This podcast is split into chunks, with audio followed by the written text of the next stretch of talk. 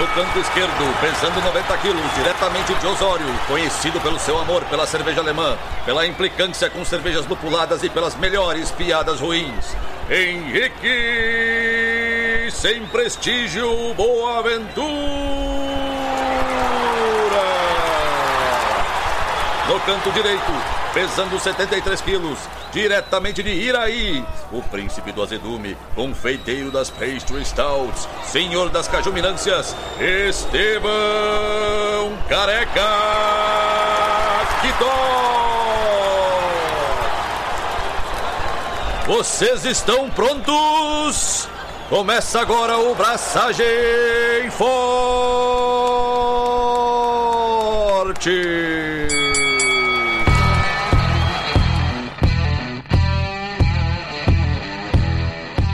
E aí galera, Estevão da Suricato aqui.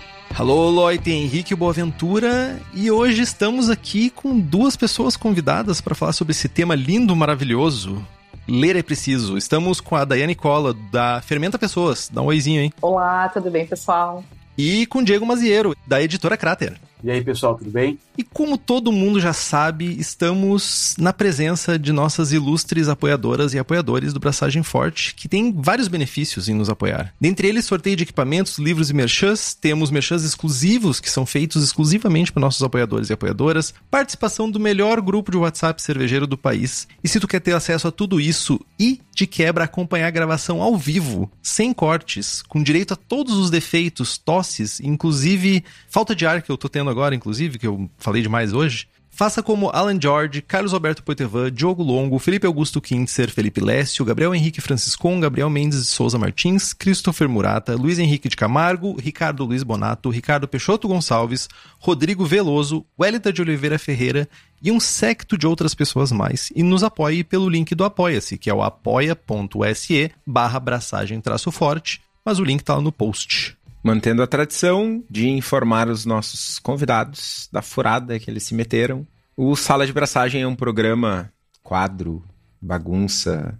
A Paty me perguntava hoje mais cedo. Ah, mas a Dai e o Diego, eles são amigos, eles não são inimigos. Como é que eles vão discutir? Tá, mas não tem treta. Ah, enfim. Vai lá, escuta o nosso programa. Tem treta. Tem treta. Mas enfim, é um programa de opinião, a gente busca um debate não necessariamente técnico sobre temas não necessariamente técnicos, uma pauta mais solta ou sem pauta, enfim, né? E a gente discute assuntos do mercado variados, não necessariamente né, só a produção de serva em casa. E o tema de hoje é algo que a gente trata diariamente aqui no podcast. A gente está falando da produção de conteúdo para o universo da cerveja, especificamente hoje na forma de livros. Mas antes da gente começar, Dai, conta para nós, por gentileza, quem tu és, como tu entrou nessa vida de cerveja. Olá, pessoal, boa noite. Bom, enfim, para mim é sempre muito difícil falar de mim e contar essa história, mas vamos lá. Às vezes eu falo muito, às vezes eu falo pouco demais. Eu entrei no mundo da cerveja porque, acho que por várias razões. Uma delas é eu estava em viagem, estava viajando, estava na Inglaterra, me apaixonei pelas cervejas que eu não conhecia e quando eu voltei para o Brasil, eu já estava numa fase assim de querer fazer coisas novas, conhecer coisas novas e fui buscar algum curso que eu pudesse entender um pouco melhor o que eu estava experimentando, né? Aqui no Brasil eu morava numa cidade pequena do interior, então eu não tinha tanto acesso à cerveja artesanal e foi assim que eu comecei. Eu estou no mercado aí já há 10 anos, mais recentemente trabalhando especificamente com recrutamento e seleção para o mercado de alimentação e bebidas, junto com a Rosária, minha sócia, na Fermenta Pessoas. Mas antes disso, fazendo muitas coisas envolvendo cerveja, né? Jogando concursos, organizando concursos, participando de degustações, harmonizações, enfim, fazendo muita coisa. E além disso, levo pessoas para viajar pela Bélgica para beber cerveja também. Essa viagem para a Bélgica tem que sair, né, ô, seu Henrique? Pode ser para Alemanha? Pode ser também, pode ser. pode ser também. Os dois. Tudo pertinho. Pois é, eu não fui ainda. Mas vamos lá. E tu, Diego, conta para nós um pouco da tua longa jornada na selva aí. É uma jornada meio errante, né? Eu, na verdade, sou formado em educação física o que indica que eu não sabia o que eu queria da vida, né? Dos cursos esses que as pessoas escolhem quando não tem muito firme assim o seu caminho. Mas eu cheguei na cerveja, acho sei lá, foi uma coisa meio uma conspiração cósmica, assim, porque eu, eu, viajei bastante, sim, eu fiquei uma década praticamente morando fora do, do país, em diversos lugares, e entre eles eu morei em San Diego, que é, acho que é a cidade que mais tem cervejarias artesanais no mundo. Na época eu era um completo ignorante, sim, mas eu curtia muito o fato de ter muitas marcas e, e o cara provar, assim, mesmo sem nenhum esforço de, de saber profundamente o que estava acontecendo, né? Só me parecia legal e já, já me dava conta que eram sabores foda, né? Antes de San Diego, eu morei na Inglaterra também, onde a, Dai pegou o seu gosto aí pela cerveja. Tinha morado na, na Alemanha, que são todos países referência aí, né, em, em, produção de cerveja. Mas, na verdade, eu comecei a me interessar, assim, mais profundamente em Bariloche, que apesar de uma cidade minúscula, né, de 120 mil habitantes, tem umas trinta e tantas cervejarias. E um dado relevante, assim, dizem, não sei se é duro, mas parece ser, que um, pouco mais de 20% da cerveja que se consome em Bariloche é artesanal. Né? Parece ser verdade porque até o, o restaurante mais simples vai ter pelo menos umas garrafas ou, ou umas latas de, de cerveja artesanal. Né? Então, bom, ali foi que eu achei, ah, tá, o universo está conspirando, eu preciso saber um pouco mais né, sobre, sobre isso. Aí eu fiz um daqueles cursos de produção caseira, foi aí que, eu, que me, me picou de verdade sim, o bichinho. Isso foi em 2012. 2013 eu voltei para Porto Alegre, era o, começo assim, né, do, do boom da, da cerveja artesanal. E tinha um amigo meu que tinha comprado um equipamento muito da hora, de todo em inox, não sei o quê.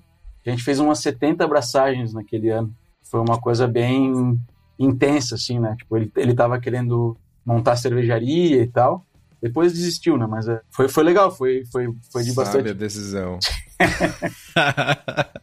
Pô, depois ele voltou e, e, chegou a trabalhar como cervejeiro, mas é, pelo menos não montou a própria. E aí, a partir dali, foi em 2014, a gente começou com os primeiros eventos da Matinê Cervejeira, que é a produtora que a gente tinha aqui que fazia eventos principalmente locais, mas chegamos a fazer a Copa da Cerveja de Porto Alegre, que teve alcance até internacional aqui, considerando principalmente Argentina, Uruguai, Paraguai. E a Matinela surgiu como um projeto experimental quando estávamos discutindo como pegar a informação o mais rápido possível para montar a Bodoc, que é uma cervejaria aqui de, de Porto Alegre. Eu tive uma passagem de uns dois anos pela Bodoc, depois uma passagem de mais ou menos o mesmo tempo pela Suricato, e hoje em dia estou principalmente com a Crater, né, claro, que é o que nos convoca hoje, e o BAP, que é um aplicativo para gestão e organização de concursos de cerveja. E de vez em quando me meto em algumas outras aventuras, né? O ano passado a, a DAI participou, o Estevão também teve um envolvimento com a Copa Cervejas da América, o Henrique foi juiz, né? O Henrique foi juiz também. E agora esse ano eu tô dando uma força lá pro pessoal da Câmara de Cerveceros Artesanais da Argentina, na promoção da Copa Austral, que é algo que eu devo fazer pelo menos pelos próximos dois anos. Boa! Só um, um parênteses, realmente a região sul do continente parece ter muita cervejaria. Estou acompanhando o viajante cervejeiro na sua viagem em direção ao Ushuaia e chega nos lugares que não parece ter nem eletricidade, mas tem uma cervejaria, sabe? Eu tô impressionado, assim, positivamente impressionado. Eu tô pilhadaço de, de pra aquelas bandas lá. Mas, dando um pouco de contexto para quem chegou aqui e só leu, ler é preciso. O que não é uma mentira, é uma verdade maior, mas há 10, 15 anos atrás, quando o hobby começou a ganhar força aqui no Brasil, a gente tinha uma escassez de conteúdo, para não dizer que não tinha conteúdo, não tinha informação para a gente consumir. Não tinha podcast, não tinha canais de YouTube. Eu, quiçá, tinha YouTube, não lembro exatamente quando o YouTube começou. Não tinha revista, blogs eram raros, para não dizer rasos, e principalmente não existiam livros em português para a gente absorver conteúdo, né? E a gente olhava pro, pro mercado norte-americano e já tinha muitas publicações em inglês aí. A, a Brewers Publications tem pelo menos desde 90 e poucos já livros sendo publicados, então já tinha um catálogo relativamente bom de, de livros para absorver informações. E parecia, pelo menos aos olhos de quem estava começando e ávido por conhecimento, que era a solução do, dos problemas do nosso pequeno universo, né? Nosso mini universo cervejeiro. Assim, né? Mas aí tem o tempo, ah, sabe? A gente não tinha essas informações, né? Então, o que fica, acho que é pra gente começar essa conversa, como que para vocês no tempo que era tudo mato, como que era para vocês, jovens iniciantes nas suas carreiras, né, nos seus anos formadores, como que era para vocês buscar informações nesse universo. Daí, se tu puder falar um pouquinho. Claro. Então, realmente não tinha nada, eu não me recordo assim de seguir algum site, alguma página, um canal no YouTube ou qualquer coisa assim que falasse sobre cerveja, mas como eu estudei inglês muito tempo na minha vida, eu acabei recorrendo aos livros em inglês, né, que era o que a gente tinha de opção na época eu comprava muita coisa e muita coisa que eu tenho hoje, até hoje, é do Book Depository, que semana passada anunciou seu fechamento, inclusive. Não sei se vocês conhecem. É um, um site inglês de venda de livros usados, assim. Então era um preço super acessível. Na época que se entregava, se conseguia comprar coisas fora do Brasil a um preço ok, quando chegava aqui não a um preço abusivo, nem com imposto super alto, né? E eu acabava comprando nesses locais, era onde eu buscava informação. Claro que hoje a gente consegue, olhando muita coisa do que a gente lia e que já eram livros antigos, tem muita coisa que tá, realmente é muito defasado, assim. Mas naquela época era o que a gente tinha, era o que a gente conseguia encontrar e sempre senti muita falta, né, de literatura em português, principalmente para indicar para as pessoas. Há muitas vezes dando aula, conversando com as pessoas, elas gostariam de alguma coisa e realmente não tinha, né? Tinha um ou outro livro escrito em português de uma pessoa que eu não gostaria de falar o nome e é isso. então, é, basicamente, as informações vinham de fora. Tudo que a gente tinha de informação eram desses livros publicados antigamente, né? E com informações às vezes um pouco defasadas. É, e para ser informação defasada, hoje a gente consegue ter essa visão, né? Porque enquanto a gente estava absorvendo, parecia tudo novidade, né? Naquele momento, tudo, nossa, esse livro, o Continental Pilsner, nossa, faz todo sentido do mundo, até que tu descobre que não faz. Exatamente. e tu, Diego, como é que era para ti lá desbravando o, biblioteca, mimeógrafo, essas paradas? Eu lembro quando eu fiz o curso na Argentina, é, o curso tinha uma apostila que era relativamente extensa. Isso já era final de 2012, né? Eu voltei no começo de 2013. E aí eu logo entrei para a Serva Gaúcha. Eu frequentei muito pouco o espaço, mas eu acessava, acho que era um Yahoo Groups que tinha. E aí tinha uma figura emblemática que, que respondia todas as perguntas de todo mundo. Eu não sei se, se cabe mencionar ou não, mas. É, Pode mencionar, claro. É conhecido. É o Ginter, foi presidente da, da associação, era uma figura que, apesar de extremamente polêmica, dedicou uns bons três, quatro anos aí à associação e fez. Acho que foi responsável por alguns dos momentos mais memoráveis da Serva Gaúcha. Né? Não era alguém bom em fazer amigos, mas contribuiu bastante para a cena local. Eu lembro que o, o Yahoo Groups era bem dinâmico, assim, né? Mas aí o problema é que era era isso, né? As fontes eram as pessoas. E aí tinha um fórum também na época. Homebrew Talk. Exato, esse. Que aí tu via assim, depois tu analisava, tipo, ia se replicando uma verdade e se multiplicava, e quando vê, todo mundo tava repetindo aquilo e não tinha nenhum teste daquela informação, né? Ah, porque eu fiz 10 braçagens aqui, assim funcionou, então logo é verdade, né? Tipo, era bem empírica a coisa, né? E foi principalmente assim, eu comprei, né, como eu tinha morado fora e tal, por sorte conseguia ler em inglês, então eu tive uns quatro ou cinco títulos desses mais da BP em inglês, né, da Bruce Publications, mas era ruim também, né? Eu lembro que o na época o Eliandro, que é outra lenda local aqui da cerveja caseira, ele tinha alguma coisa na loja dele. Tinha, tinha sim. A WE também chegou a ter alguma coisa, então, tipo, só que era, era bem caro, assim, né? é, além de, de ser em inglês, que mesmo quem, quem lê em inglês, se não é o primeiro idioma, é menos confortável, né, de, de ler. Né? Com certeza. É difícil. E aí depois, mas aí em seguida, né, ali lá por 2014, 2015, começou a bombar YouTube, né, e não, não digo os nacionais, né, mas tinha coisa de conteúdo. Acho que o YouTube é de 2004, né?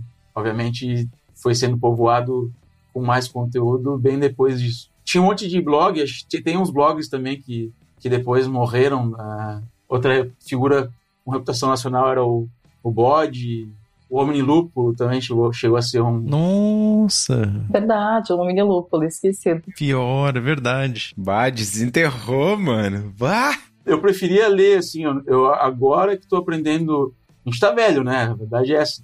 Consumir conteúdo técnico pelo YouTube requer umas habilidades que o nosso cérebro não está tão tão formatado, né? A juventude praticamente só aprende assim, né? Mas eu não, não consigo. Mas a juventude tem que acabar, né? Esse é o problema, né? Tipo, juventude deu errado e a juventude tem que acabar. Não pode. Não pode dar muita razão pra juventude. Era isso, sim. As mais anedóticas que eu lembro de maior impacto. Eu não frequentava os encontros da Serra, porque eu não me sentia muito bem integrado, mas o fórum ajudava, assim, era, era uma boa fonte de debate atualizado, assim. E tu, Estevão? Cara, tu te ouvindo falando de blogs, assim, me veio uma série de memórias, mas a mais emblemática, é logo que eu comecei a. Eu já deve ter contado isso aqui algumas vezes, mas é, o meu momento eureka na cerveja foi em 2008, quando eu ganhei. Eu já tomava cerveja especial, importada, alguma coisa de artesanal. E no Natal de 2008, a Paty me deu uma caixa de presente de Natal com seis cevas importadas de uma, da única loja de ceva que tinha em Porto Alegre. Tudo vencida, um canecão da Bud de cerâmica. E só que eram umas cevas diferentes. E aí, na, daquele momento em diante, eu, meu, eu, isso aqui é muito diferente do que eu consumo, é muito diferente da minha realidade e eu pirei. Logo depois eu fui procurar na internet, meu, como fazer cerveja. E os primeiros conteúdos, as primeiras coisas relacionadas à produção de cerveja uh, em português que eu encontrei era tipo um negócio que tinha uns mongezinho desenhado.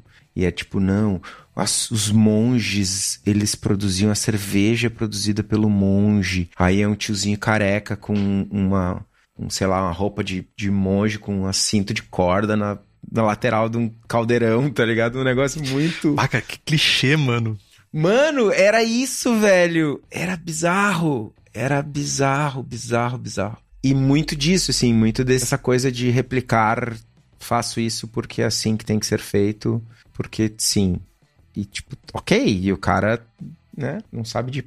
Mesmo essa, essa não informação meio que te deixava perplexo, porque é muita informação, é tu tá entrando num universo todo novo, né?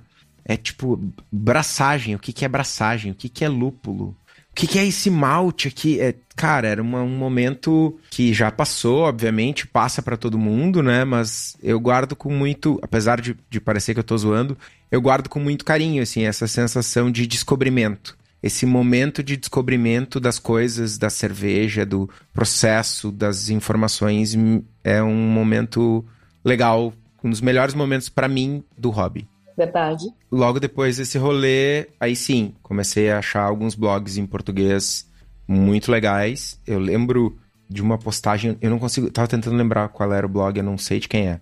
Mas os caras fizeram uma house beer e defumaram o malte. E sei lá, ganharam uma medalha no Nacional das Acervas de 2012, algo assim. 2011. E, meu, era um post gigante e tal. E quando a gente foi fazer a nossa receita, eu e o Meneghetti, a gente defumou o próprio malte inspirado nesse, sei lá, meu, se alguém souber, se alguém lembrar desse post, eu queria agradecer a pessoa, por mais que, sei lá, meu, podia ser o Henrique ou ser um idiota, tá ligado? Obrigado assim mesmo. Porque, porra, foi, era foda. Era foda. Daí tu queria comentar uma coisa? Eu ia comentar, assim, eu ia comentar aqui falando de descobrimento, assim, eu lembro que uma das primeiras coisas que eu vi sobre cerveja, quando eu fui pesquisar, Agora que você falou, me veio a imagem dos vídeos do Michael Jackson, aquela série. Sim, Beer Hunter. Sensacional. Eu lembro que eu enlouqueci. Falei, gente, preciso ir pra Bélgica. Que país é esse? Que cervejas são essas? Eu fiquei enlouquecida. Eu lembro que foi, assim, um momento de descobrimento também. Para quem não assistiu essa série, ela tem legendada no YouTube for free. São episódios de 20, 25 minutos. Acho que são seis episódios. E é. Se você não tem vontade de fazer cerveja ou de beber cervejas diferentes, certamente ali vai fazer você beber, porque o Michael Jackson tinha as manhas de fazer a gente ficar com vontade de provar aquelas cervejas. Já que ninguém perguntou, eu vou falar sobre o meu processo de descobrimento, mas é um pouquinho de várias coisas que vocês falaram. Eu me lembro que, que eu comecei a fazer cerveja porque eu fui na fábrica da Eisenbahn e, tipo, fui lá e vi, entrei dentro da fábrica e processo de fabrico e aquele cheiro de cerveja fermentando e tomar cerveja na torneira e tal. Vou fazer cerveja. Se, se tem como fazer, eu vou fazer cerveja em casa. E eu sou da TI, sou desenvolvedor de software o cara da, das impressoras, né? Pra não dizer, pra, todo mundo acha, né? Mas Para mim foi o Homebrew Talk, foi a minha porta de entrada, certamente. Descobri o fórum e come... tinha muitos artigos que eram tipo fixos, que era já tinha muitos, como é que se chama? Muitos endoss, endoss, endossos? Não sei como é que se chama a palavra, mas tipo, muitas pessoas já tinham endossado o conteúdo e já tinham se tornado meio que alguns posts fixos, tipo resistência elétrica, como fazer, como fazer decocção, como fazer as coisas. E como eu sempre gostei muito de fórum, apesar de ninguém mais usar fórum, eu ainda acho que é uma ferramenta fantástica porque centraliza informação. Se alguém tem uma dúvida, pesquisa. Se a tua dúvida é diferente do inicial, tu acrescenta mais informação. E eu sempre achei isso muito mágico. Acho que os grupos também funcionavam, mas o fórum é tipo, tá público, tu pesquisa, tu pode fazer um mil mecanismos para consumir informação. E eu era do tipo que chegava de manhã no trabalho, a primeira coisa que eu fazia era abrir, abrir o Homebrew Talks e ver os posts novos, respondia algumas coisas, lia tudo, tentava me informar a partir daquilo ali. Encontrei alguns desses blogs aí, que tinham um, um conteúdo que pra época era muito bom, hoje a gente vê que fizeram melhor com as informações que tinham. Acho que principal, não dá para desmerecer o trabalho que a galera fez. E aí eu consegui, assim como a Dai falou, a, Amazon, ela não cobrava frete para livro, gente. Vocês não têm ideia do que, que era um prazer comprar livro na época do dólar 2 para 1 e não cobrar frete pro Brasil. E vinha umas sacolas, tipo, imagina uma sacola de malte, cheia de livro dentro, às vezes, assim, tipo, fechadinha, tipo, nossa, era um prazer enorme aquilo. E eu consegui daí comprar alguns livros e comecei a.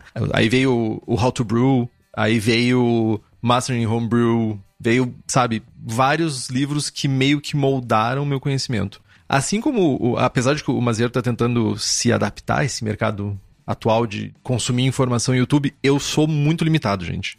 Porque é muito frenético. Eu, eu começo a gritar e começa a passar um monte de coisa na tela, eu perco a atenção, eu preciso ler. Para mim, eu preciso parar. Eu tenho que ouvir um pouco, tenho que escrever, tenho que fazer alguma coisa. Então, o meu consumo é muito assim: é livro e artigo que às vezes eu mando pro meu Kindle, às vezes eu tenho que pegar e botar num formato de para ler em formato de texto mesmo assim. Se tem muita propaganda pulando, eu já não consigo ler. não, eu sou velho, não adianta. Eu não tenho problema quanto a admitir isso. eu me identifico, Henrique, eu me identifico. Eu sou assim também. Mas é isso, a gente chega, chega um certo momento que a gente simplesmente aceita. E a gente tem que aceitar que é a melhor maneira que a gente tem de absorver a informação. É assim a gente meio que assume né, que é, é, essa falta ou escassez de conteúdo levou a alguns problemas interpretativos, né? Tipo, Pilsen Ale, muito erro histórico, muito o, foi o Diego que falou, né? Muita replicação de mitos, né? Coisas que eram replicadas, replicadas, replicadas, simplesmente porque alguém disse e ninguém falava diferente, né? Mas vocês acham que de alguma forma essa falta de conteúdo moldou o hobby ou pelo menos uma boa parte desse tempo, moldou a, a, como a gente pratica o hobby hoje? Vocês acham que isso está de alguma forma. A gente conseguiu transcender isso? Ou ainda é, somos reféns disso? Diego, se quiser falar um pouquinho. Olha, eu. É difícil até interpretar. Eu não sei quem tão bem quem é o cervejeiro caseiro hoje, sabe? Você vê que mesmo nos Estados Unidos, no resto do mundo, tá mudando, tem uma certa lacuna, e aqui a gente vive tudo um pouco mais acelerado e um pouquinho atrasado. Né? Eu vejo assim, tem. Eu gosto muito do, do Jamal e do, do Beer School, por exemplo. O cara tem números assombrosos para o tamanho do nosso nicho. Ele praticamente é visto por todo mundo, assim, é a minha teoria, assim, tipo, todo mundo vê o que o Jamal está fazendo, né? O outro cara que é um pouco mais polêmico, mas que eu também acho bem legal é, por outras razões, o Cerveja Fácil. Abraço, Leandro. Polêmica, mas faz um trabalho legal e, acho, e muito importante também de, de falar com quem está entrando de uma forma mais acessível, né? Assim, tem sempre um tom de brincadeira, né? Uma coisa mais humorística, digamos assim. Eu não sei se a gente é menos informado hoje do que os, tipo, se o cervejeiro caseiro brasileiro é menos informado do que o dos Estados Unidos, por exemplo, hoje, né? Assim, não tenho certeza da penetração dos livros da BP lá nos Estados Unidos. O que dá para ter certeza, assim, é que o padrão de consumo de informação hoje é muito parecido, né? As pessoas estão indo para para esses mercados, uh, eh, para esse mercado, para essas mídias tipo YouTube e, e, essas coisas mais dinâmicas. E eu não sei se o livro perde espaço, mas ele não está necessariamente crescendo, né? O mercado do livro no Brasil ele encolheu, encolheu um pouco.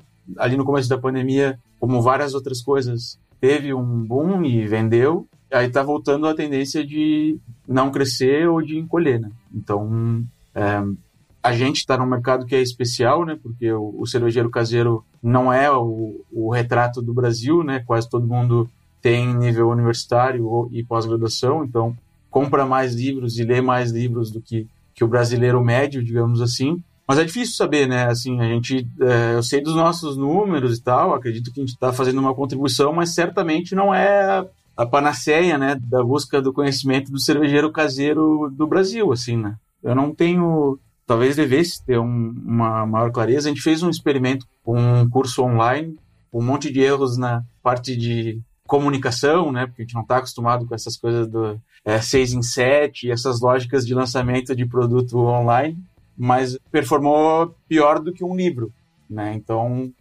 tem isso indicando que não necessariamente o cervejeiro caseiro está procurando ou, ou, o nosso cliente, né, pelo menos, está procurando esse tipo de canal ou, ou de, de produto, assim, né, para se informar. Ou seja, não responde nada, né? Gerei.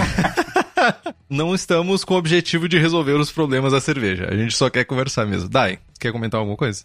Sim, eu acredito que a informação ela tem mudado realmente e a forma como a gente absorve ela também. Esse trabalho que a Crater faz de editar livros em português e com revisões, que eu acho bem interessante também, que acabam eventualmente corrigindo algumas coisas, eu acho super importante e faz com que, enfim, a informação chegue da forma mais correta. Então, então as pessoas que conseguem acessar esse material novo conseguem, sim, melhorar e ter, e ter um acesso a uma informação mais correta, mas eu vejo que algumas coisas são reproduzidas no mundo inteiro, assim. Você conversa com pessoas mais velhas das cervejas de outros lugares do mundo, elas acabam replicando assim alguns mitos e algumas coisas também. Então não é exclusivo do Brasil, não é a gente, né, que faz isso, é algo do, do mercado mesmo, né? Porque os mitos surgiram de algum lugar e foram replicados de alguma forma. Então eu vejo isso. Uma coisa que eu também acho importante, que muito disso, desses mitos e tudo mais, eu vejo que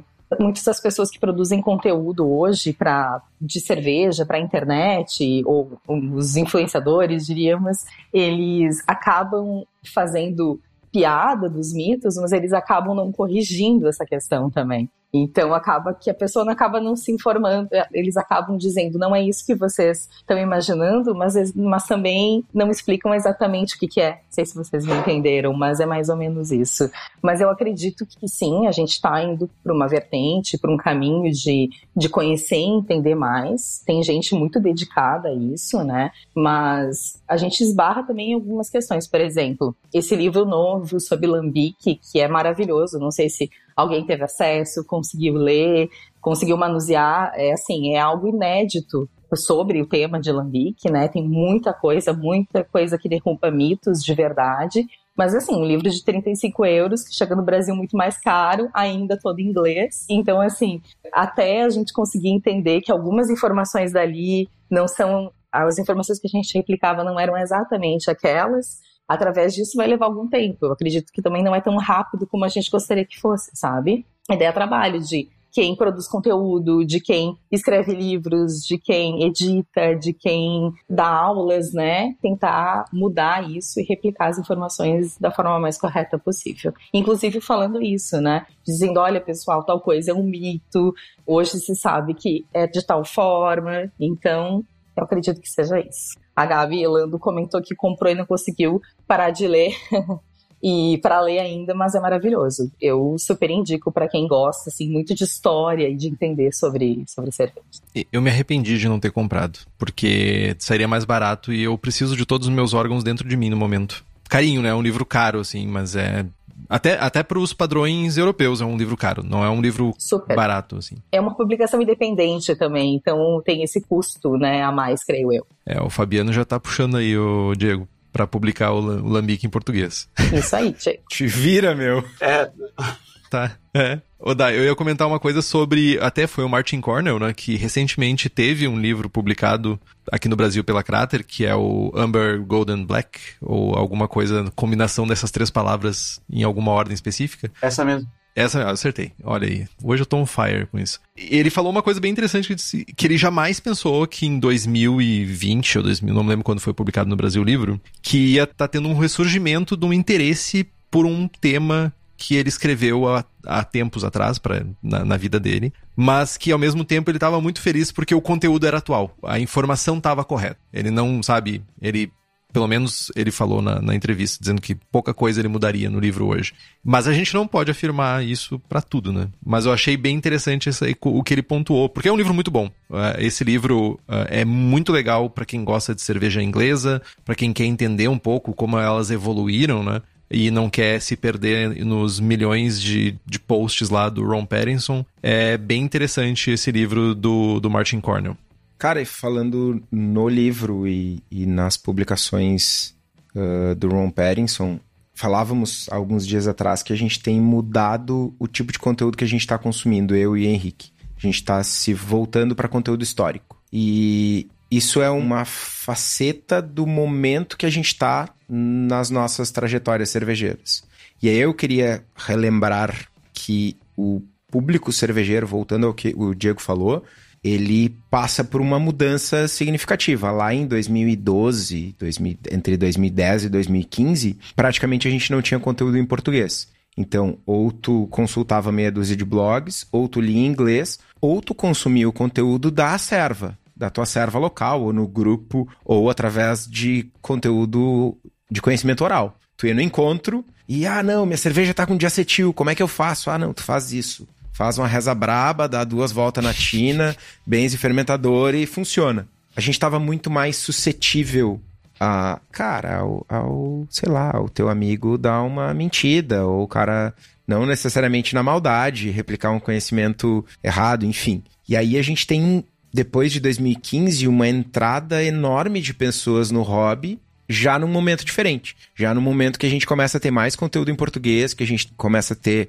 mais vídeos no YouTube, mais de tudo, mais podcast, mais blog, mais tudo, e as pessoas, as acervas meio que vão proporcionalmente perdendo importância. E o consumo de conteúdo ele muda, né? Ele passa para um conteúdo, vá lá, mais formal, né? E, e menos suscetível, talvez, a erros. Ou pelo menos assim a gente espera, né?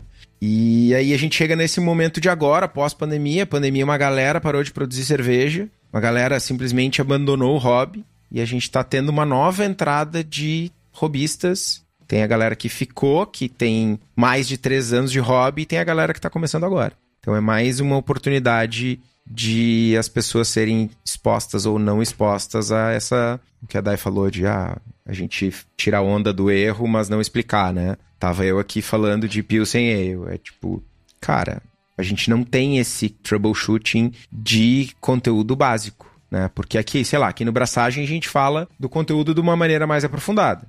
No Cerveja Fácil, o Leandro fala de coisas mais simples, mas ele tá no YouTube, ele tá captando audiência, ele não tá lá fazendo, ah, não, pega aqui, eu vou te pegar pela mão, eu vou te ensinar o básico do básico. A gente tem uma série aqui no podcast que tentou passar por um pouco desses mitos, falando sobre o básico, mas ainda assim a gente é, é uma andorinha que não sozinho não faz verão, né? Então a galera realmente continua exposta a esse tipo de situação de um jeito ou de outro. Mas eu acho que o que as acervas fazem ou faziam, porque a gente está acompanhando mesmo um, um, certo esvaziamento né, da, desses espaços, é, é insubstituível, no sentido de que era muito fácil, mesmo para. Aqui a gente teve o privilégio de uma serva que tinha uma sede com equipamento, que eu sei que não é a realidade da, da maioria das servas no Brasil, mas ainda assim era muito mais fácil ir na casa de um, dois, três cervejeiros antes de comprar ter o próprio equipamento e tal, né?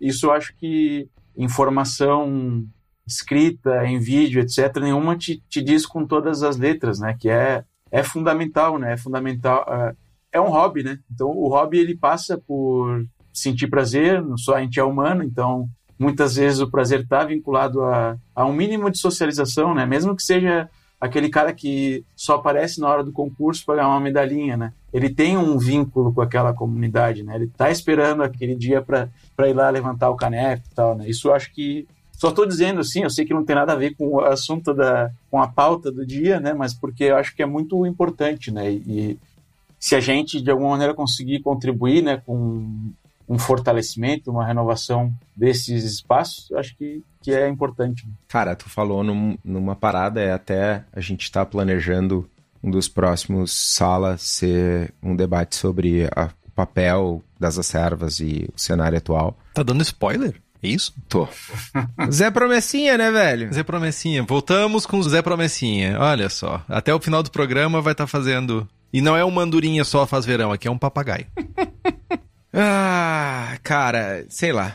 Eu só não vou inventar algo que eu ia falar agora, porque eu realmente não me lembro. Tu tava falando sobre falar sobre as acervas, que a gente vai fazer um próximo programa falando sobre as acervas, e provavelmente tu ia dar uma pedrada nisso. É, não, não ia. Mas eu não sei o que eu ia falar. Tudo bem, cara, a idade chega e a gente aceita. É isso. É uma aceitação que você não tem mais a memória que você tinha antes. Real, não sei. Pá! E ele tá tentando, vai. Tô tentando, mas não vou conseguir. Mas independente de qualquer coisa, meu, mudou. Real mudou mudou a maneira como a gente consome conteúdo, mudou a maneira como a gente se relaciona com o hobby, né? A gente enxerga diversas mudanças e quebras de paradigma no mercado. E um outro exemplo de mudança de paradigma no mercado, e quando eu falo mercado, eu não falo cerveja artesanal, comercial, caseiro, falo cerveja artesanal como um todo. Uma mudança que rolou e que vem abalando as estruturas é a chegada da Hops Company de comprar lúpulo sem saber a safra para receber análise detalhada sobre tióis, poder selecionar os lotes dos lúpulos aqui no Brasil, cara, isso é um, um abismo inimaginável. Em 2015, quando eu fundei a Suri, eu dava tiro para cima quando eu caía na minha mão a safra do lúpulo que eu tava comprando. Cara, e hoje a Hops entrega tudo isso. Eles são especializados em fornecer os lúpulos diretamente dos Estados Unidos, lá das fazendas, eles vão lá, visitam os produtores, buscam novas variedades, buscam os lotes que se destacam sensorialmente e trazem para cá com análise, com tudo, cara, perfeito. Então, se vocês têm interesse em ter acesso a essas análises maravilhosas, esses lúpulos fodásticos, é só entrar em contato com a Hops Company, tanto pelo Instagram ou pela página deles na internet, que é hopscompany.com. E, cara, só aproveitar. Só pior que tu, Estevão, é o Sadi Homrich, do Nenhum de Nós. Aí, grande presença de eventos cervejeiros e tudo, que dizia que comprava lúpulo na década de 80 em floras e em lojas de Umbanda. Meu chapéu. Não tinha Hops Company nessa época. Dramático, não tinha. Mas agora tem, velho. Não precisa mais se preocupar. Mas beleza, aí a gente corta, beleza, o cenário mudou, estamos num mundo cheio de beer influencerzinhos produzindo conteúdo na internet. Né? Mais do que não ter livro sobre Seva em português, o consumo de conteúdo nas redes sociais aumentou grosseiramente. Tem zilhões de vídeos de 8 minutos ou de 1 minuto. Ah, agora os shorts do YouTube, sei lá, 30 segundos, não sei quanto tempo. Cara, quem aqui pega um livro para pesquisar alguma coisa ao invés de catar o celular no bolso e, e pesquisar, né? Como que essa relação, como é que vocês enxergam essa relação do consumo de conteúdo instantâneo e o impacto na leitura? Não, eu sinto que muito disso que a gente comentou, de, de, às vezes o conteúdo não ser, enfim, o correto, ou as informações estarem corretas, está diretamente ligado a isso, né? A pessoa viu um videozinho, tem uma coisinha errada e vai reproduzindo aquilo, e realmente não pesquisa, não vai atrás, mas é, é o que acaba acontecendo. Eu sou a pessoa que pesquiso, eu gosto muito de livro, eu vou muito atrás de, ou tento ir atrás de artigos científicos quando possível, então tentar buscar alguma coisa em termos de informação, mas a gente sabe que isso é, é muito complicado, é difícil, e é difícil a gente monitorar isso, né? É muito difícil a gente, como pessoas que uh, têm conhecimento técnico, conseguir enxergar e conseguir monitorar tudo que acontece, tudo que é reproduzido, né? Há uma relação direta, eu creio, justamente isso, né? A pessoa está buscando like, está buscando a visualização, mas o conteúdo acaba ficando muito secundário nesse sentido. Por isso que eu acredito que sempre que a gente precisa buscar informação técnica de qualidade, esses meios às vezes não são o ideal, né? Com exceção, claro, de programas, de pessoas direcionadas específicas, né? Tipo, Braçagem Forte é um programa que eu ouço, eu ouvi muitas vezes, porque eu acredito que a parte técnica é excelente, assim, acho vocês fodas por isso, nem só vocês e todo mundo que participa, né? Então, eu acredito que a pessoa precisa entender onde ela pode buscar esse tipo de informação. E não apenas absorver qualquer coisa que chega e dar aquilo como verdade, né? Porque fica, fica parecendo minha mãe, assim, recebendo mensagem no WhatsApp, achando que tudo é verdade e compartilhando. Então, a gente também tem que ter um pouco de maturidade com relação às informações que a gente recebe, né? Primeiro, um, uma fala um pouco mais no nível da anedota, né? Que eu Estou fazendo um curso agora, nada a ver com cerveja, né, em relações internacionais, aí é tipo, política, direito internacional e tal. E eu finalmente voltei a ser obrigado a ler livros e em volume com uma carga interessante, assim. Né? E faz um mês só e vou dizer, tô, tô sofrendo, assim. E é uma coisa muito louca, assim, o impacto que esse tipo de consumo de informação, redes sociais, etc., tem acho que é num nível até neurológico, assim. Eu, esses dias eu tava tipo, ah, tô demorando demais para ler, né? Aí eu fui fazer uma prova, assim, aí controlar o tempo por página. Aí eu, tipo, não, tá dando, sei lá, tava dando um tempo baixo, assim, 2 minutos e 17 segundos por página, em média. Aí eu falei, então não é isso, né? Não é isso que eu tá fazendo eu ler devagar, né? E aí depois eu fui tentando isolar, cara, cada cinco minutos o cara pega o celular, aí tipo, levanta para tomar uma água, não sei o que, tá muito difícil, gera um comportamento de dificuldade de concentração, né? E eu acho que é grave, assim, né? Se, se a gente que tem toda uma carga, uma vivência anterior, né, de, de ler bastante, tem isso, imagina um adolescente tá na escola agora, né? Assim, tipo, quando chegar na faculdade tiver que ler 100 páginas por dia, como é que ele vai fazer, né? Assim, tipo, isso por um lado. E sobre o fato da internet ser acessível, eu não acho que é necessariamente um problema, né? Assim, a gente, principalmente que tem o interesse em vender livro, né? Não só fazer com que as pessoas leiam, tem que melhorar nas estratégias de ter conteúdo em blog, gerar tipo de conteúdo que faça as pessoas caírem no conteúdo superficial e depois darem o, o quererem dar o próximo passo, né? Isso é o que peca. Eu vejo que agora que eu estou obrigado a, a ler e procurar os livros e artigos, estou no Google o tempo inteiro para achar caminhos, ver e quase que eu consigo de graça, quase que eu vou ter que marchar, ou quase que eu vou ter que ir até a biblioteca para pegar e tal, né? Então, não é necessariamente um problema, né?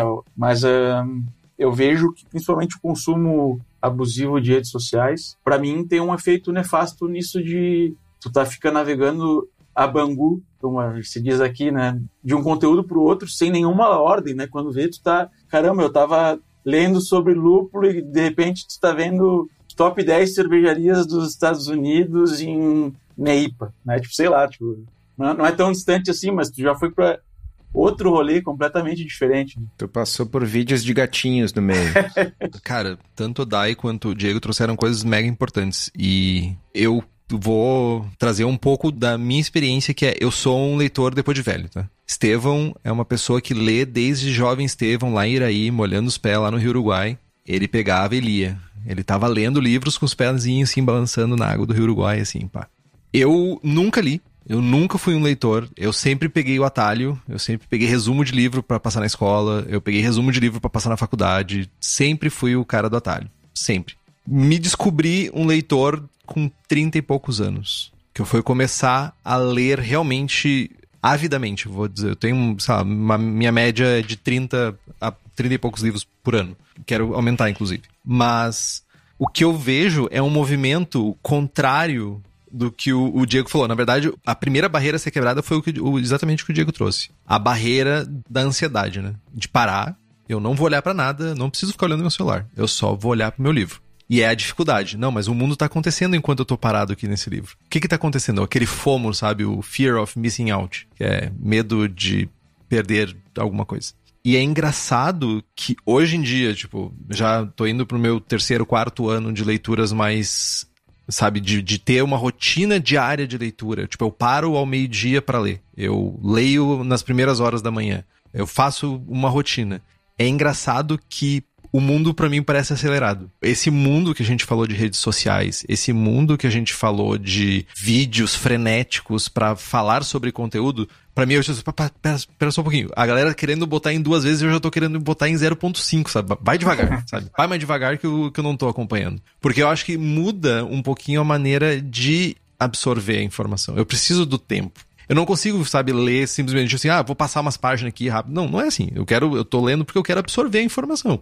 Lógico, nem sempre o livro é o livro mais legal do mundo, nem sempre todas as informações ali tu vai absorver. Mas é muito bizarro que. Até eu comentei com o Estevam esses dias, ele me mandou um vídeo e a gente acabou comentando sobre esse assunto. Algum vídeo que ele me mandou, disse: Olha, esse vídeo aqui de 30 minutos. Aí eu falei para ele, cara, eu não consigo ficar 30 minutos e assim, eu também não.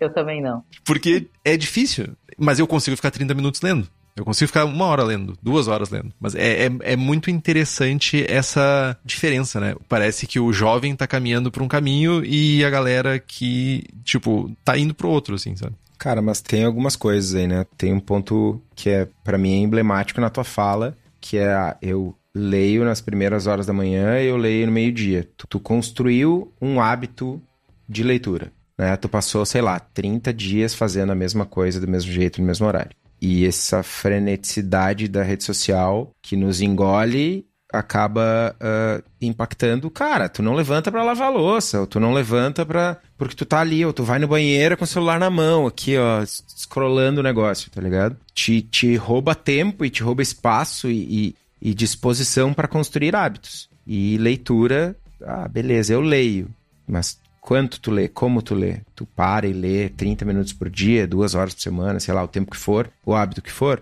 Ah, não, eu leio um dia sim e depois, sei lá, não tem uma rotina, mano, então tu não lê. Né? A realidade é essa, a gente precisa do hábito. Ninguém precisa ler 30 e tantos livros como o Henrique. Pode ler 10 páginas por dia, meu. 20 minutinhos ali, ó. Tá de boa. Três vezes por semana. Mas tem que ter a construção do hábito. E aí tem algumas coisas que, além da internet, impedem isso. Tem pessoas que, por não ter o hábito, não conseguem ler, leem muito devagar. Eu tava dando uma zapiada pela. Me esqueci o nome da pesquisa agora. Pesquisa de leitura nananá, que acontece a cada dois anos no Brasil. Que específico. É, mano, eu pesquiso, né? Hum, cara sábio. Fiz a pauta. Justo! Joga na cara, joga isso, vai. Mas uma das causas que as pessoas apontam por não ler é porque elas leem muito devagar. Cara, tu lê devagar, tu tem dificuldade para ler e tu lê devagar. E aí tu não lê, e aí tu nunca vai ler rápido. Mas precisa ler rápido. Sim, qual a necessidade?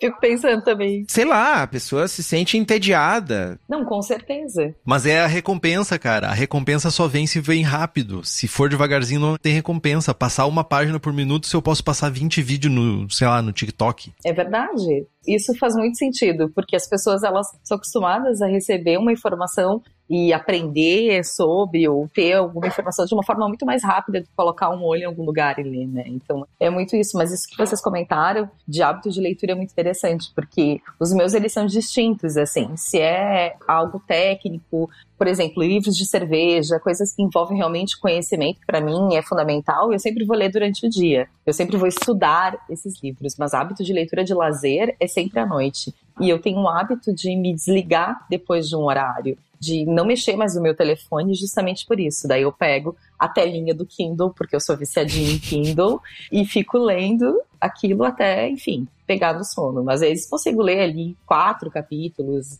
né? Leio mais de 100 páginas, é muito bom. Mas para estudar, eu, esse horário para mim é péssimo. Esse horário é o meu horário de descanso, então é uma leitura de lazer. Mas se eu preciso estudar, enfim, preciso de reconhecimento daquilo, de ter adquirir conhecimento sobre aquilo, eu preciso muito desse hábito diurno. Então de manhã faz sentido acordar, sentar, ler e consigo me concentrar melhor para absorver as informações que estão ali. Eu acho que a gente se manteve por uma hora na pauta, já tá na hora de, de esculhambar a coisa. Tem uma coisa também que é mega importante quando a gente fala de leitura, né? Não sei se é Instituto Dataku, mas certamente tem algum fundo de explicação científica para isso, que é é um receio meu todas falaram aqui em algum momento sobre ah, que muitas coisas se replicaram do, no passado, quando a gente tinha menos informação, menos informação para consumir, muitas verdades foram criadas que elas não procediam, porque a informação que a gente tinha acesso era essa. E num cenário onde as pessoas não conseguem, não é que não conseguem ou não querem, ou talvez realmente não consigam mais pelo seu estado psicológico acelerado e vida acelerada, elas não querem mais gerar a sua informação. Ah, tipo, hoje quem consegue, quem pode, quem tem acesso a livros, blogs, artigos, PDF, que seja a informação, a gente está lendo dados que a gente vai computar no nosso cérebro e gerar uma informação a partir de dados que a gente está colocando para dentro. Então a gente vai gerar informação para nós. Quando a gente já pega uma coisa mastigada, eu acho que as pessoas perdem essa capacidade gradualmente de processar a informação e senso crítico. Assumem que tudo é verdade que a gente recebe, tipo, e eu tô falando isso tendo um podcast que a gente faz isso para as pessoas, mas a, a, gente tenta sempre embasar o que a gente traz. Olha, a gente, final do programa, a gente traz livros. Ó, esse livro aqui a gente usou como base, tal pessoa trouxe essa informação. E eu realmente me preocupo, e isso não é uma preocupação somente no mundo da cerveja, mas a gente aqui tá falando de cerveja, que é a gente caminhar cada vez mais. Antigamente eram vídeos de uma hora. Aí em algum momento virou 30 minutos. Aí agora não, é 9. Agora é um minuto. Daqui a pouco alguém vai dizer assim, ó, pra fazer cerveja assim, pá! E suja a cerveja. Esse já é o TikTok, né? é, é, isso aí. Mano, é cerveja em pó, velho. Cerveja em pó, abre o pacotinho e dá-lhe, velho. Isso aí. Já tem.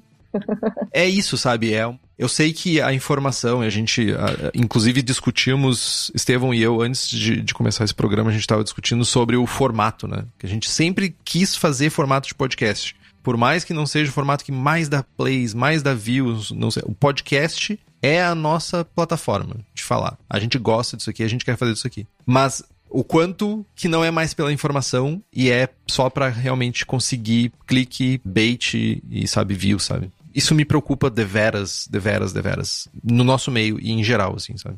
Jovens, né? Sabe como é que é? Um problema. Enfim. Dando continuidade um pouquinho, indo mais para frente, né? Aí nós temos aí o Diego, Crater, editora, trazendo livros, né? Dai também colaborou aí para alguns livros da Crater. Então, enquanto a gente ficava olhando lá para Brewers Publications lançar livros e mais livros sobre estilos, técnicas, insumos, a Crater surgiu e foi um respiro, né? Trazer informações traduzidas para o nosso idioma, que isso é mega importante. Nem todo mundo tem a, a capacidade cognitiva de, de, ler o texto num outro idioma e absorver a informação da mesma forma que ela consegue fazer no seu próprio idioma. A gente sabe que existe essa limitação e, e, e é algo. É fato. Eu já li o mesmo livro em dois idiomas. A, a absorção da informação é diferente. Não dá para negar isso que, que acontece. Mas como é que foi esse caminho? Como é que foi essa decisão, assim, sabe? Tipo, quiser trazer um pouquinho pra gente, como é que foi esse momento? Vou trazer livros pro Brasil, vou trazer livros para esse povo que tá ávido para ler. A Crater existiu originalmente de um encontro meu com o meu sócio, com uma perspectiva muito parecida, assim. Na época, tipo, era o auge da, da matinê, acho que foi em 2017 que a gente começou a traduzir o Radical Brewing 2018, mas 2017 a gente foi atrás dos direitos e tal. E em 2018, em novembro de 2018, ele saiu. E era muito mais por. Eu não estava muito preocupado, a gente, né? Nem o Pedro também. O Pedro, na época, trabalhava no marketing do mestrecervejeiro.com, aquela rede de, de lojas né, de, de cerveja. E eu estava na Crater e estava na Suricato ainda. Então não estava tão preocupado em, em que fosse algo rentável. Era um, uma certa urgência ou uma pressão, assim, tipo, pô, ninguém tá fazendo isso, mesmo quem fala inglês, né? Mas assim, de novo, o, o mercado cervejeiro artesanal não é o retrato do Brasil, né? Só que quem trabalha nas cervejarias que já crescem um pouquinho é alguém que talvez tenha só o ensino médio, que não, não fala inglês, né? Então tinha um olhar assim, e mesmo pro hobby, né? Pro hobby, para a cerveja caseira se difundir, é uma barreira menos, né? Uma barreira que se levanta, assim, né? Como a gente se conheceu foi muito louco, assim, porque a gente escreveu mais ou menos no mesmo momento para Brewers Publications para perguntar sobre os livros. A editora lá falou: ah, por que, que vocês não conversam antes de tentar montar coisas que vão competir entre si? Caraca. Interessante. E aí eu fui lá para Curitiba, a gente se encontrou e deu boa, assim. Depois a Gabilando, que está até aqui na, na atividade hoje, se somou aí para a história da firma como primeiro como tradutora, depois como editora. Eu tenho uma trajetória assim mais de, de ONG, diretório acadêmico tal. Foi uma coisa meio militância barra vocação, assim. A gente não, obviamente, não fez muitas contas na época, né? Não é uma editora não é um negócio mais rentável, uma editora sobre cerveja, né? Que é o nicho pequeno, é, mas é, fizemos, encaramos e a coisa foi tomando forma, foi ganhando corpo, assim, né? A gente vai para o 13 terceiro livro agora em maio para publicar. A gente está agora tentando dar uma... Tem alguns livros bem técnicos uh, voltados para cervejaria mesmo, que, que devem sair, né? Que até agora a gente teve que mirar um pouco mais abrangente, porque o negócio precisa parar de pé, né? Então tem que ser livros que conversem com o cervejeiro profissional, mas que também atraiam os cervejeiros caseiros, assim, né? Como forma. Mas agora a gente quer, entende que precisa caminhar um pouco nessa direção, assim, né? A gente comprou os direitos de tradução de uma coleção que não é da BP, da MBAA, que são sobre processos mesmo. Ainda não temos data, né? Mas acho que o, o primeiro livro provavelmente sai esse ano ainda dessa coleção. A gente tem um praticamente pronto sobre finanças para microcervejarias também, que está praticamente pronto, assim, deve sair no segundo semestre também. Então a gente está tá caminhando assim, né, para atender também o mercado, né, que a gente sabe que não vai ser um, um estouro em volume de vendas, né, é necessário, né, é necessário. A cervejaria, aí a gente já está falando de profissionais, né, aí tem que recorrer ao livro, né, assim, é, não tem muito para onde correr, né, tem poucos cursos de formação no Brasil, os que tem não necessariamente são para o pessoal que está ali no cotidiano da operação, né? Muitas cervejarias não têm a menor condição de mandar todo o seu time para se capacitar é, fazendo curso. Então, um livro, um livro custaria, sei lá, se for muito caro, 150 reais, e tá ali para sempre, né? Para todo mundo consultar e tal. Menos o Lambic. Menos o Lambic, é.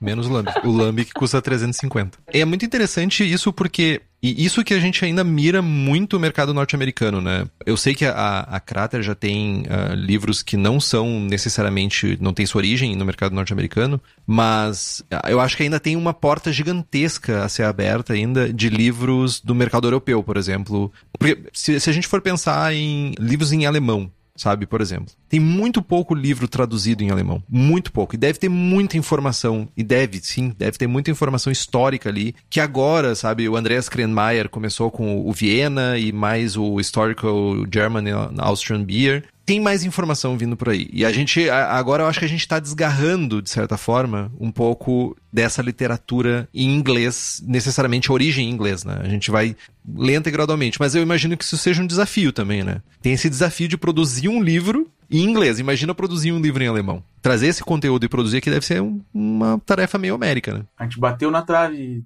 esse ano de traduzir aí um dos clássicos alemães. To be continued aí, né? A história. Fausto do Goethe. Esse? é o, o, do nosso nicho, né? Não.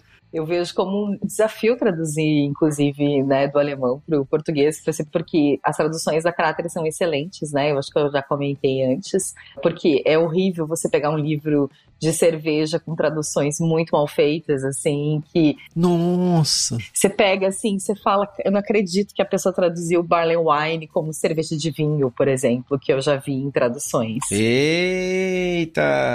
É. Então, assim, as traduções a Crater são excelentes, e então traduzir do alemão precisa de alguém que saiba alemão e ter conhecimento de cerveja para conseguir traduzir. Então, tem um puta desafio aí, né? Tipo, ou pegar um livro que tem a marcação da diagramação no meio do livro, que foi traduzido do alemão para o português, e tem um, no meio tem diagramação, assim, sabe? A, aqui vai a página XX. Tipo, porra, velho, não fode, sabe? Tá, mas a Crater já tem livros escritos em português lançados ou, ou tá só em processo? Tem lançado já, né? O primeiro livro que a gente lançou de conteúdo original foi o Direito para o Mercado da Cerveja. Sim. Aí o segundo foi o, o Guia da Sommelieria, né? Que foi uma colaboração aí de, de muita gente. E o terceiro original, na verdade, é de um argentino. Ele ainda não foi lançado em espanhol, mas a Gabi traduziu e ele foi lançado em português. E o nosso quarto original vai ser, deve ser, se tudo correr bem, um livro do Pints and Panels, original Crater, hum. em, no fim do ano. Olha aí, caramba. Ah, que massa. Mas assim, e aí vocês estavam falando do desafio. Traduzir é, é menos desafiador, só é caro, né? Do que tem sido para nós conseguir que se publiquem livros originais brasileiros, né? Com pesquisa, produção aqui. É, é um processo muito demorado, poucas vezes é rentável para o autor, né? Isso não só em na cerveja, né? Editorialmente, se, se, tu não vende uma quantidade minimamente expressiva de livros, talvez tu ganhe muito pouco, né, por esse trabalho. Então é, é inglório e a gente sabe que é difícil, sim. Gente, o ano passado fez a, na verdade eu falei besteira. Tem um outro original em português que vai sair agora, que é o resultado do edital que a gente lançou o ano passado, da nova publicação cervejeira, que é um livro do Glauco Caon. Grande Glauco. Que não é sobre produção, né? O Glauco é doutor em biologia, o livro vai ser sobre os impactos da, do consumo de cerveja na saúde. Enfim, a gente lançou o edital, é algo que a gente uh, quer fazer para frente de novo, talvez de, em caráter bienal, não sabemos ainda, porque é um estímulo, né? Gera momentum e tal, mas ainda assim a gente achou que ia gerar um pouquinho mais de tração entre as pessoas que não ganharam o edital, de se sentirem é, estimuladas a, a, continuar o processo.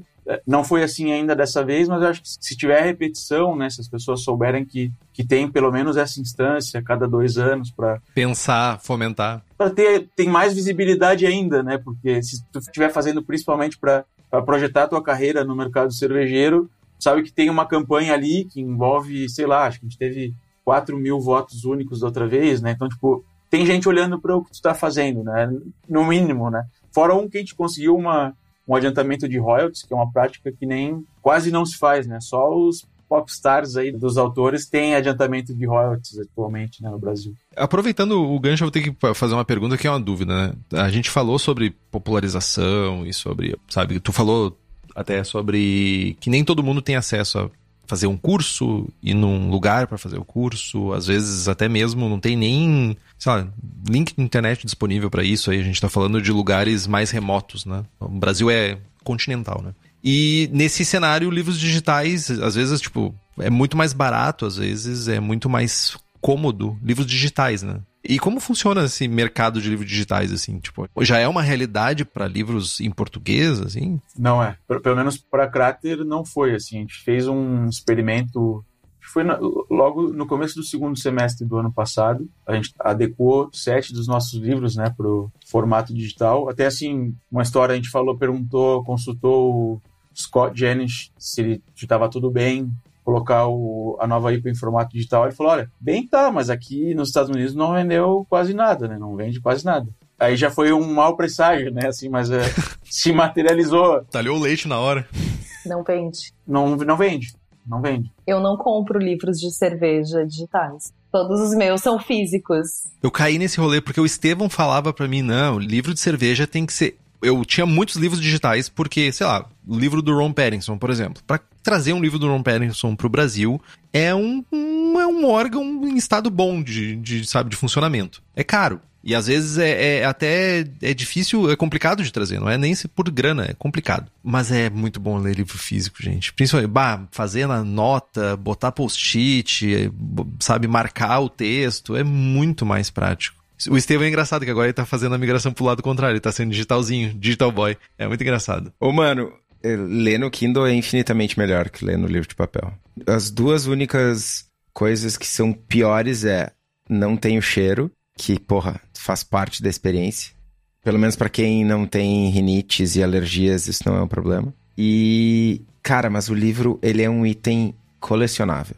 Exato. É, é isso é massa. E como o Estevão ele é competitivo, ele quer ter todos, né? Inclusive sobre cheiro, eu comprei um, chegou hoje, ó, Guia Internacional de Charutos. Ah, que legal. Recomendação da Bárbara. E ele tem cheiro de charuto. Tem cheiro de charuto, claro. E tu vai fumar? O livro não, né? o livro não vou fumar não, cara. É só pra ler, cara. Mas tu vai fumar charutos? É, eu quero. Por que não? Né? Agora eu sou do interior, agora tem casa, né? Por que não?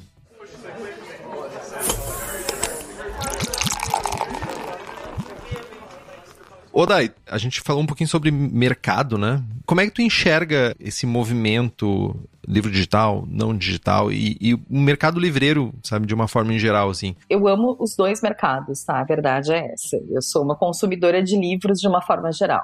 Eu amo o livro digital porque para viajar é perfeito, não pesa. Para eu ler na cama é perfeito. Eu aprendi a, a ler livros digitais quando eu fiquei com um problema na coluna, então eu fiquei muito tempo deitada e segurar o livro era cansativo, que ainda não pesa nada, então era super fácil.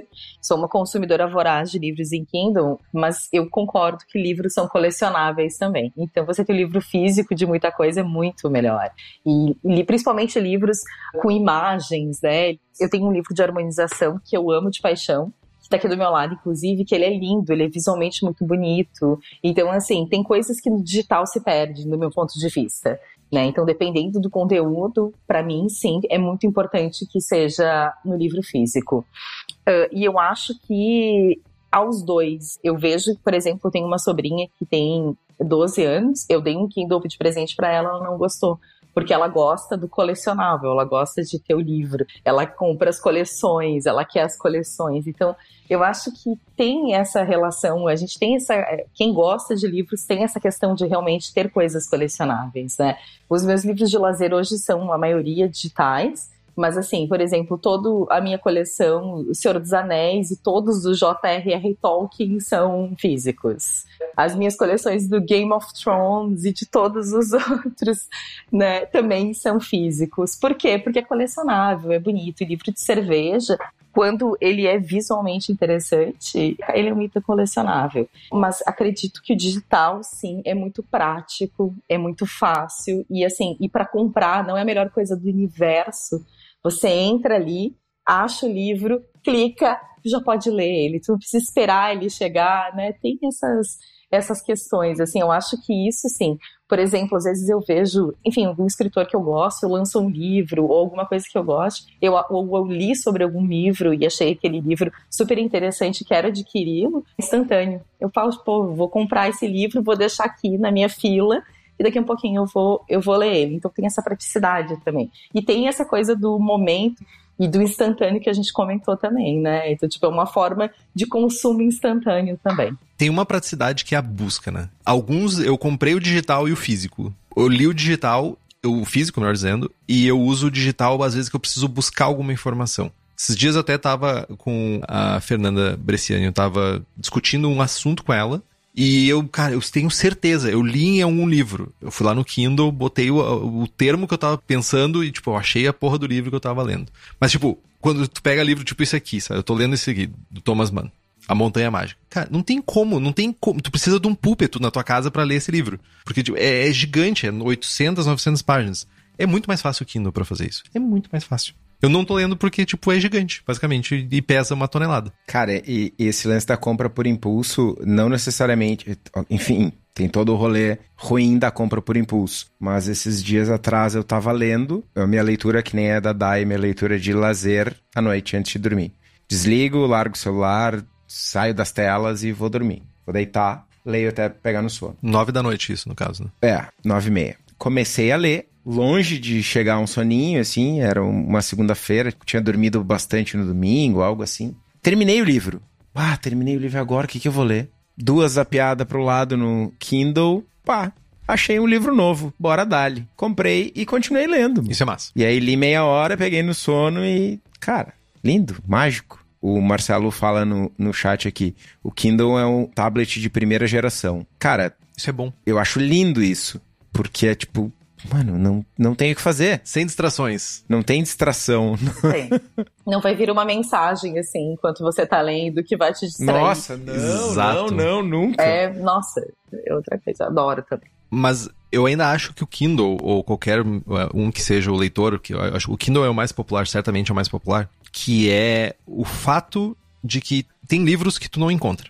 Tem livro, por exemplo, os do Michael Pollan, por exemplo, que eu andei lendo vários do Michael Pollan. Ou tu encontra muito caro, tá? eu tô falando na casa dos 300, 400 reais o livro, ou é em inglês, aí tu consegue um pouco mais barato, mas tu consegue o digital. Aí eu li os digitais. Eu queria, até eu acho que Como Mudar Sua Mente foi o primeiro dele que eu consegui comprar físico, porque eu comprei na pré-venda, mas se não fosse, eu não teria lido, porque, sabe, não vou me comprometer com um livro que eu nunca li de 400 reais, que eu não sei se vai ser bom. Agora no Kindle tu vai lá e 30 reais e tá no, na tua mão pra te ler. É muito prático, sabe? Não, e o Kindle tem teste, né? Que é perfeito também. Exato. Você não precisa necessariamente comprar o um livro. Você pode ler uma parte dele é uma porcentagem do total do livro, né, que você consegue ler. E então é perfeito. Eu li, assim, achei interessante, olhei o índice, o prefácio, enfim, todas as informações. Posso comprar. Eu comecei a ler, não gostei, não compro. Então. Sabe onde dava para fazer isso?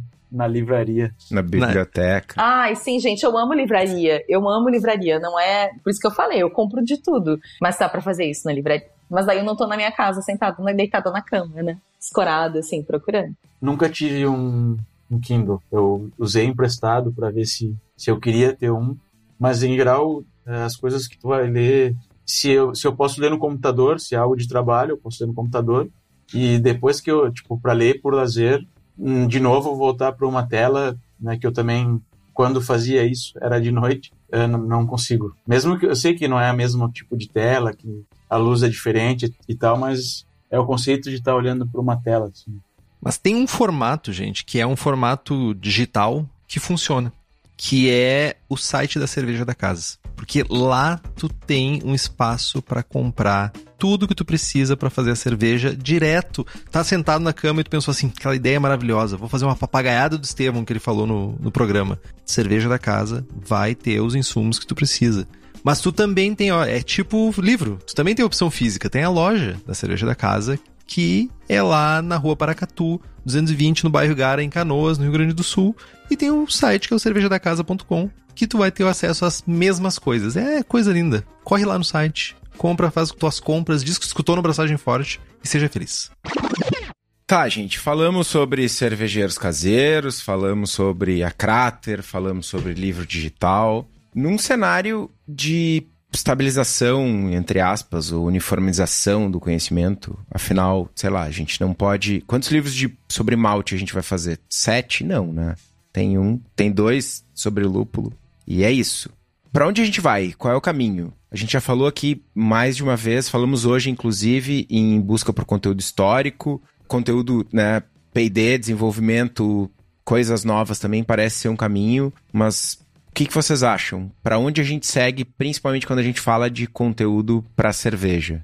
Um debate que não, não foi para frente dentro da Crater, mas que eu acredito assim, que, que obviamente que não, não vai resolver tudo, mas uh, uma revista verdadeiramente técnica, com uma publicação uma frequência não muito alta, né, para dar tempo de juntar um pouquinho de informação, talvez semestral. Eu acho que tem espaço até para dois tipos de revista, né, uma focada só em produção caseira e outra em produção de cerveja em escala em indústria, né, artesanal, industrial. Talvez só digital, né, porque a impressão sofistica muito a, a operação e distribuição no Brasil e transporte é um negócio bem complicado. Eu acho que resolveria, sim, né? Obviamente tem espaço para publicar sete, tem espaço do ponto de vista técnico e teórico para publicar sete livros sobre malte. Agora, comercialmente, com certeza não tem. Né? E, enfim, é inviável. Né? Então, acho que a revista eh, poderia ser um caminho. Interessante. Concordo com o Diego nisso de material focado na parte técnica, com uma atualização mais constante, que eu acredito que seja super possível hoje, principalmente quando a gente fala em, em produção, em matérias-primas, em processos, tudo atualiza muito, muito rapidamente, né? Eu enxergo também dessa forma o novo conteúdo, né? Eu acho que uma coisa interessante do novo conteúdo também, e daí a gente também não vai talvez para a parte tão tão técnica, mas ainda assim vai, porque eu acho que experiências são legais, né? O livro A Nova IPA é um livro que fala muito das experiências, né? Ele conta muito como ele chegou naquelas conclusões, naquela informação, então ele explica como que as coisas surgiram. Eu acho que isso é bacana, as pessoas conseguirem visualizar e vislumbrar como o conteúdo foi produzido, como as experiências foram criadas, né? Não só experiências no sentido científico, mas experiências pessoais e profissionais e tudo mais, coisa que eu acho que as redes sociais também fazem um pouco hoje, mas quem sabe de uma outra forma. Mas não saberia dizer como exatamente. Eu gosto muito de revistas. Eu acho que essa parte de revistas é bem interessante porque é, é, é mais dinâmico, né? Porque o livro, tu publica uma informação, então tu tem um, um, Ninguém quer publicar coisas erradas. Isso é um fato. Seja em revista, seja até na internet, gente.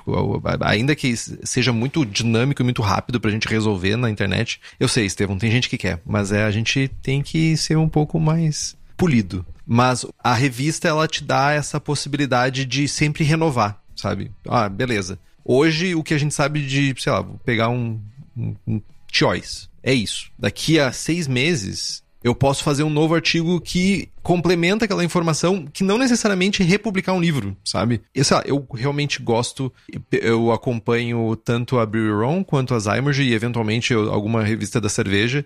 E pelo menos eu vejo isso muito nas publicações norte-americanas, que é o que a gente tem acesso, não tem acesso a nenhuma revista que não seja norte-americana, além da revista da cerveja, mas tem um senso de comunidade forte na revista. A galera quer publicar coisa, quer mandar foto fazendo cerveja. Ah, quero falar sobre meu homebrew club, eu quero falar sobre eu produzindo cerveja no Alasca, sabe? Tipo, tem aquela parada de contribuição que se tu tem um espaço para as pessoas contribuir, eu acho que elas vão fazer. E já o livro, ele é um pouco a barra é mais alta. Eu consigo escrever um artigo, sabe, para a revista da cerveja. Agora, se eu for escrever um livro, o tipo de conteúdo, o tipo de abordagem, o tipo de informação que tu vai trazer é diferente. A linguagem é diferente. Tudo muda. Então, é interessante isso. E de 5, no máximo 10 páginas para 350, é, é um salto bem grande, assim, né? É muito mais exigente, né?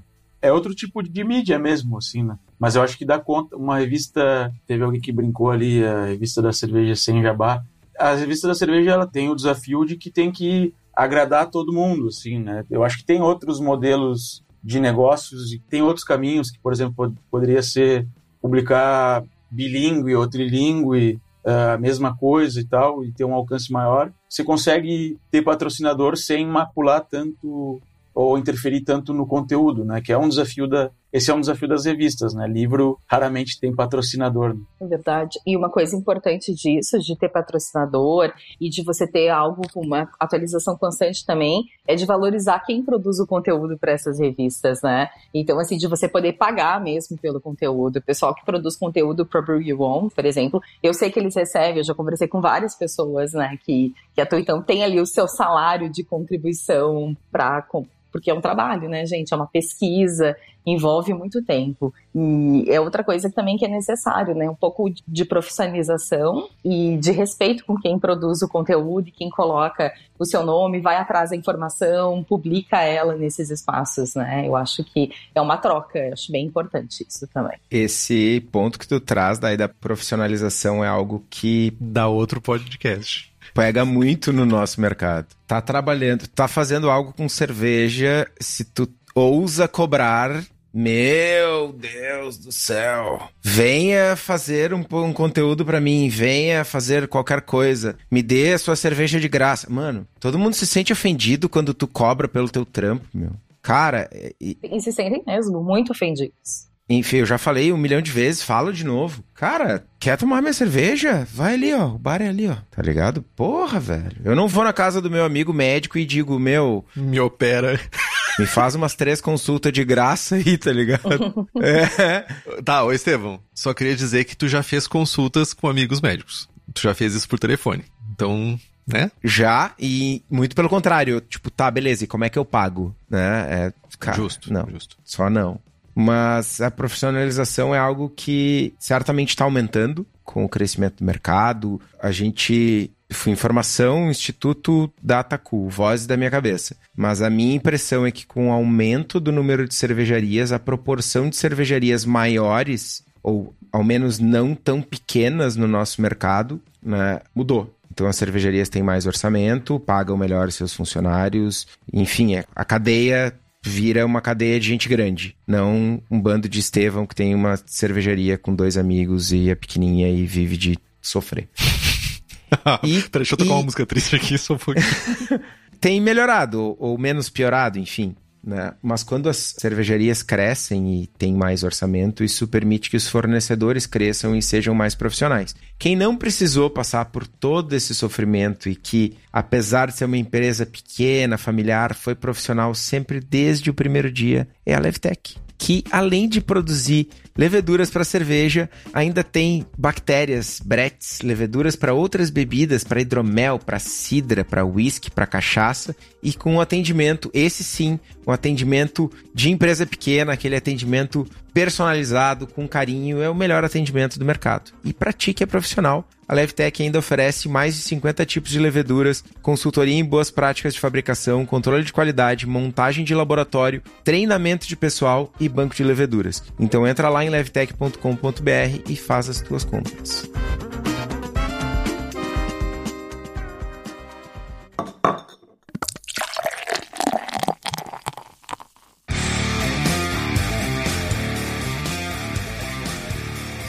Gente, uma hora e trinta e tantos de uma discussão que eu adoro ter e falar sobre livro para mim. Hoje em dia é um universo confortável e divertido, mas o que a gente ver é que não é só livro de receita, não é só livro básico, né? Que a gente vai fazer um universo de leitura no mundo da cerveja. Isso é um fato.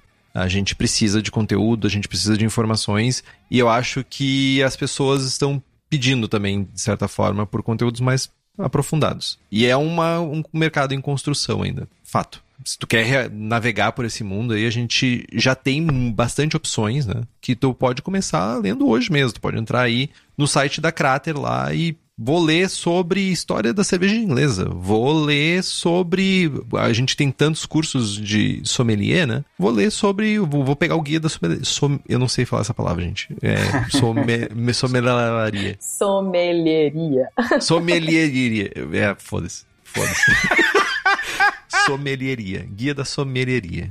Então, é, eu tenho que falar com calma. Se eu falar com calma, eu consigo. A minha língua não acompanha meu cérebro. É um fato. Então, temos opções, tem livros mais aprofundados, tem o Água, que a gente sabe que é um livro mais denso, tem livros menos densos, tem o How to Brew hoje em dia. How to Brew, gente. Quem diria que a gente ia ter o How to Brew para ler em português, que não saiu como braçar, deveria ser, né? Como braçar. Há um debate, hein? talvez mude o, Olha aí, ó. o nome, mas para como fazer cerveja. Muito bom. É, mas tudo bem. É que braçar a gente esbarra de novo no mesmo problema. As pessoas não sabem o que é braçar. Não sabe o que, é. Como braçar. Que, por que, que eu vou querer braçar, né, meu? Tá louco? Mas eu queria deixar esse espaço para vocês divulgarem redes sociais, como chegar em vocês, empresas. Daí pode começar, pode trazer as informações, agradecimentos, não agradecimentos, fica à vontade, o espaço é teu. Não agradecimentos é ótimo, né? Não vou agradecer vocês, não. Pessoal, muito obrigada, foi um prazer estar aqui com vocês. O meu arroba é Daiane Cola, o arroba da minha empresa, que é essa empresa de recrutamento e seleção para o mercado de alimentação e bebidas, é fermenta.pessoas, arroba fermenta.pessoas. E também tem o arroba do Passaporte Cervejeiro, arroba Passaporte Cervejeiro, que é essa empresa que leva pessoas para beber e aprender e conhecer sobre cerveja na Bélgica. Então, enfim, dá para montar um grupo bem legal aí com o pessoal, da, né? Com os apoiadores e tudo mais. Olha, vamos ver se não rola alguma coisa assim. Boa. Deixa eu marcar uma, deixa eu marcar um, um comercial aqui. e é, isso é uma baita oportunidade para você não dar na, com a porta na, na cara, que nem várias vezes eu dei lá na Bélgica. Isso mesmo. Nós temos o segredo, a chavinha para vários lugares que só a gente consegue entrar. Então, acho bem importante isso. E, enfim, se vocês quiserem conversar mais e trocar ideias sobre qualquer coisa que envolvendo cerveja e viagens e recrutamento e seleção, eu estou à disposição. Obrigada, pessoal. Foi um prazer. Vontade de apedrejar a Rochefort lá, que não abriu a porta para mim. Dá pra levar um paralelepípedo, jogar na porta e sair correndo. Diego, vai lá, cara. Agradecer aí o pessoal do Braçagem Forte por me receber. editoracrater.com.br, site onde tem o nosso e-commerce também. Uh, no Instagram, arroba editora Crater, Crater com K, importante dizer. E é isso, a gente está num momento de transição importante, a gente vai começar a funcionar como editora cigana, como uma editora lá de Belo Horizonte, mas isso vai permitir que a gente se preocupe só com a parte técnica e de curadoria do, do conteúdo e, e, todo o resto fica para quem de fato entende do mercado editorial. Né? A gente sempre teve vocação cervejeira e foi aprendendo a editar livros marteladas e agora a gente vai ficar só com a parte boa do processo. E a partir do, do mês que vem vamos estar tá publicando de novo. O próximo livro a sair é o Drunk, Embriagados, que é um livro também não técnico, que fala sobre o papel dos entorpecentes no desenvolvimento da civilização, do autor Edward Slingerland. Quero ler. Esse é um bom livro. É legal, esse livro é bem bacana. Já reserva o meu, hein? E é isso, pessoal. Muito obrigado. Gente, quero agradecer enormemente. Muito obrigado pela disposição aí. Todo mundo já tá com sono, cansado, final do dia, todo mundo já, já tá no terceiro tempo, né? Mas obrigado por dispor desse tempo pra gente trocar essa informação e eu acho que a gente tem que continuar fomentando a gente precisa continuar empurrando pra galera voltar a ter esse hábito, voltar a ler. Dai, muito obrigado pela presença. Vamos agitar essa ida pra Bélgica aí. Quero, preciso. Vamos agitar. Me leva. Ó, perguntaram quando que é a próxima viagem. Pessoal, a próxima viagem é imperdível. É Tour de Guias 2024. Abril de 2024. Ó. Final de abril, começo de maio. É sério. Programação, assim, espetacular. Tá, vou começar a guardar a grana. Vamos botar nesse roteiro aí o Henrique jogar pedra na- nas, nas abadias. Vai ser massa. Vamos agitar, vamos agitar esse rolê aí, Dai. Vamos fazer acontecer aí com o pessoal, com o grupo de apoiadores aqui. Eu tô me pilhando já aqui. Só preciso pedir autorização pra Patrícia. Vamos sim, vamos sim. Ai, chega, tá se tremendo, olha ali. Até acordou. Aham, tô, tô nervosão, acordei. Diego, valeu pela presença, mano.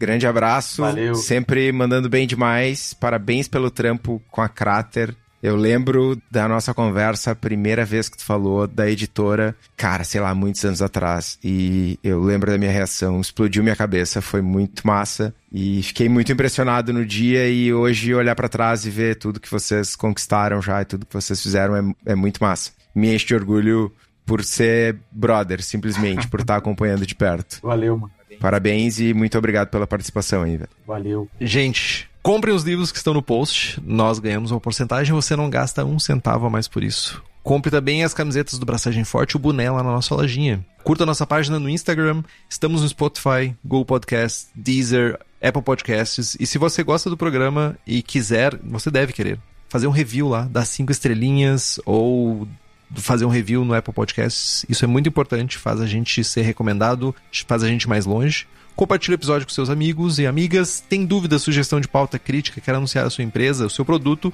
E-mail para contato arroba abraçagemforte.com.br ou mande uma mensagem para nós no Instagram. É isso, pessoal. É isso. É isso, pessoal. Abraçagem forte. Braçagem forte. Valeu.